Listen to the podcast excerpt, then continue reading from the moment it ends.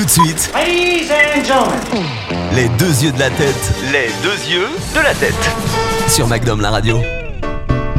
Le succès de certains films est incontestablement lié à la qualité de leur bande originale. Mais savez-vous quelles sont les 10 musiques de films qui se sont le plus vendues? Je sais pas moi. Celles que peut-être vous avez à la maison.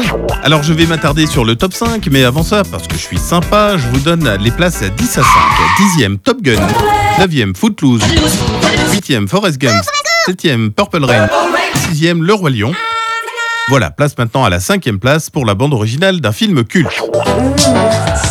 Non Un film culte, pas un film de culte.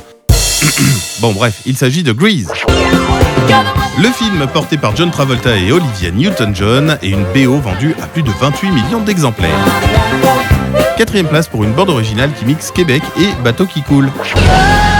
Évidemment, Titanic est la chanson phare de Céline Dion qui recevra l'Oscar de la meilleure chanson. Troisième place pour un film avec des cols pelle à tarte, des pattes d'Ève, des chanteurs tout poil dehors, mais avec la voix d'une gamine de 4 ans qui s'est cogné le petit orteil au pied du lit. La fièvre du samedi soir, 40 millions d'albums vendus. Deuxième place pour un film mettant en scène les amours de bébé et de Johnny. Non, pas ce Johnny-là. N'est-ce pas bébé dans un coin, coin, coin On parle de Dirty Dancing, 47 millions d'albums vendus. Enfin, au top du top des bandes originales de films. Bodyguard, porté par la voix de Whitney Houston, la bande originale du film avec également Kevin Costner, s'est écoulée à plus de 42 millions d'exemplaires. Petit bonus avec la bande originale qui a probablement le plus fait souffrir les parents.